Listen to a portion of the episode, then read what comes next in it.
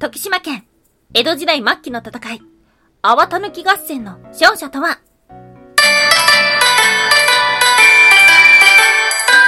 タンは妖怪について知りたい。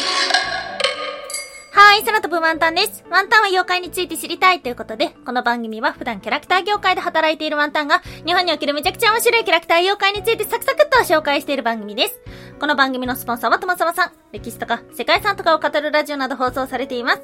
詳細はツイッターにありますので、ぜひぜひ番組概要欄からチェックしてみてください。はい。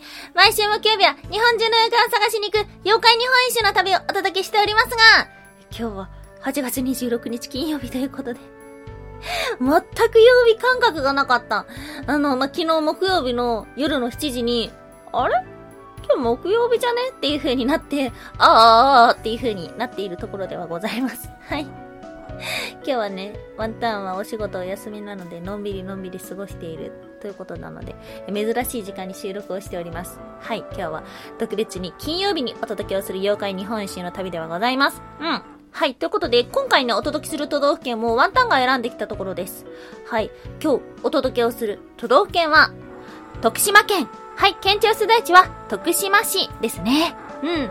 徳島県といえば、まあ、ご飯が美味しいとかもあるんですけども、やはりね、妖怪がたくさんいるわけなんですよね。前回の収録では、粉木じじいのお話をしましたが、粉木じじいとあと大ボケ小ボケのお話もしたかな？ではあるんですけども、もうね、めちゃくちゃいるんですよ、妖怪の話が。うん。ということなので、もう一つ、同じぐらいのネームボリュームのある妖怪のお話をと思っております。はい、今日はタヌキのお話です。で、最近ね、もうちょっとね、大ボリュームの、もうボリュームの詰め合わせみたいな感じになっちゃってるので、今日はね、もうサクッといきますよ。サクサクとお届けしていこうと思っております。今日は二つに分けてお話をしていきましょう。まず一つ目、徳島県は妖怪だらけそして二つ目、江戸時代末期の戦い、泡たぬき合戦とははい、ということで、まず一つ目、徳島県は妖怪だらけ？はい、ということでございます。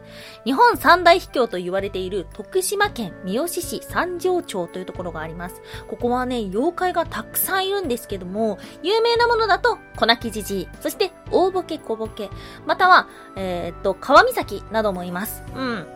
まあ、神様的なものから妖怪まで様々におりまして、60種類以上妖怪の話が伝わっている、なんていうものにもありました。町内150箇所に妖怪や付き物の伝説があるそうです。大ボリュームだな。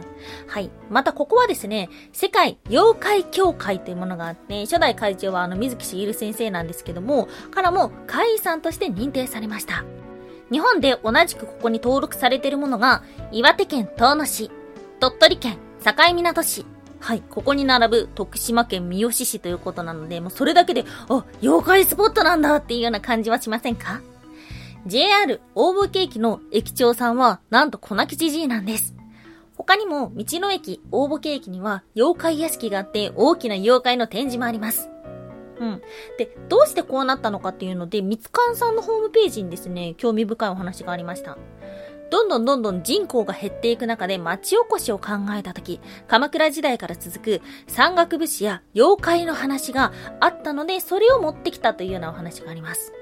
そしてここの三好市三条町では、誰かが死んだり、水害が起きたところには、必ず妖怪のお話があったそうです。子供が近づいたら危ないから、あそこに妖怪話を作って、行かせないようにしよう。という大人たちの考えが語り継がれたのかもしれないということでした。はい。まあ今までもですね、こうしたあの子供たちの戒めのために生まれた妖怪っていうのもたくさんあったんですけども、そうですね、その中でもかなりの物語の多さというところになるのかな ?60 種類150箇所以上っていう風に言うと大ボリュームですよね。はい。そんな徳島県の妖怪のお話があります。今日の二つ目、江戸時代末期の戦い。泡たぬき合戦。もう妖怪の話というよりもおなじみたぬきの話ではあります。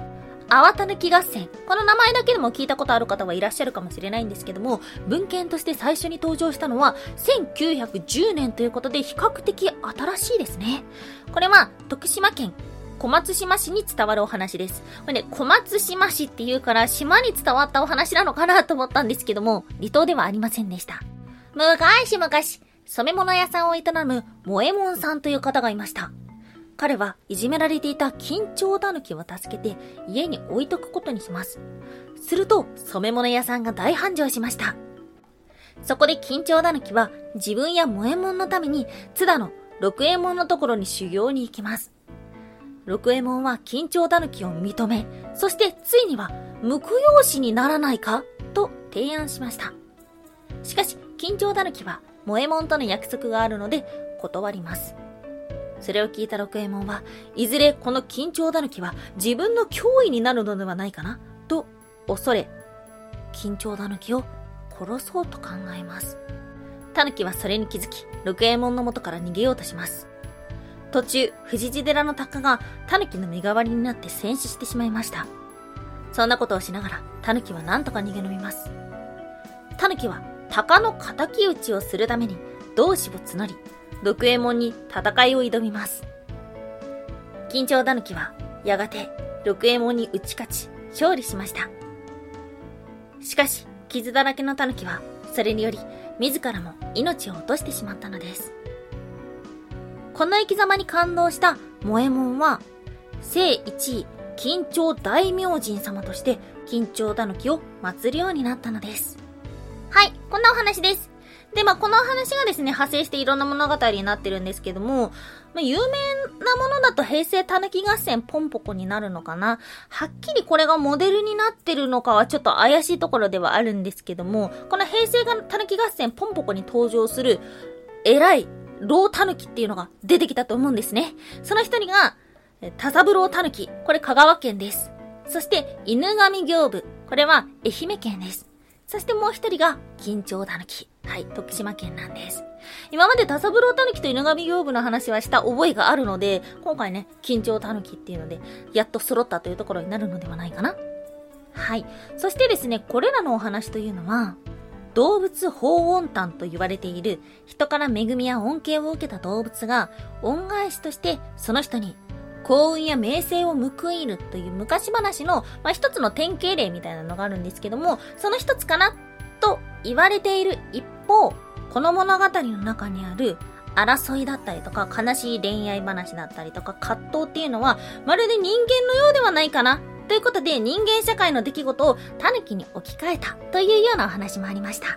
はい。そうですね。うん、タヌキ合戦ポンポコとストーリーは違うんですけども、人間社会の出来事をタヌキに置きが、置き換えたっていうのはですね、面白い話の作りだななんていうふうにも思います。はい。ということで、実は小泣きじじいだけではない徳島県には、タヌキの物語があったのです。ワンタンは妖怪について知りたい。コメントを開始していきましょう。はい、ということでいつもありがとうございます。ベリリウムさんありがとうございます。前回のトトロのお話でありましたが、えーホタルの墓と同時上映でしたね。ということでありがとうございます。そうそうそうそう、トトロとね、ホタルの墓って同時上映だったらしいですよね。今となっては、えー、しか言えないんですけども、二つとも監督が違っていて、作風も全然違っていて、よく一緒に放送したなぁなんて、放送放映したなぁなんていうふうにも思ってしまいます。お便りあでありがとうございます。そして、稲佐さんもこのトトロの回でいただきました。ありがとうございます。猫バスが、めいちゃん連れ戻してくれて本当によかったよ、猫バスありがとうということで、猫バスの解釈を変えてみようっていうようなお話もしましたね。猫バスの行く先について掘り下げてほしい。あと、トトロ族のことももっと知りたいちょっと悲しいけど。でもね、お父さんの年齢に一番驚いたよ。いや、4の倍数ってとこじゃなくて、若すぎたから、学生結婚？だし、ごめんね、観点が違くって。ワンタンちゃん、10年ぶりに頑張ってみて偉いね。いつもいっぱい調べてすごい。学べる番組だ。今日も楽しかった。ありがとうということで、もう、泣きながら読みました。このお便り。皆さんからのお便りもいつも泣きながら読んでるんですけども、もう、ヒックってなりながら読みました。ありがとうございます。確かにね、トトロ族のこともっと気になるよね。ワンタンの放送って日本の妖怪と中国の話はちょこちょこ出てくるんですけども、あまりね、西洋の方までは行けてないんですよね。あの、どこを切り取ってもにわかなので。っていうところではございますが、まあ、トトロの、えー、トトロ族のこと考えようと思ったら、多分ね、西洋妖怪のことももっと知らないといけないのかなっていうふうに思ったところでもございます。はい、ということで、たくさんお便りいただきましてありがとうございます。次回の放送もお楽しみに。以上、空飛ぶワンタンでした。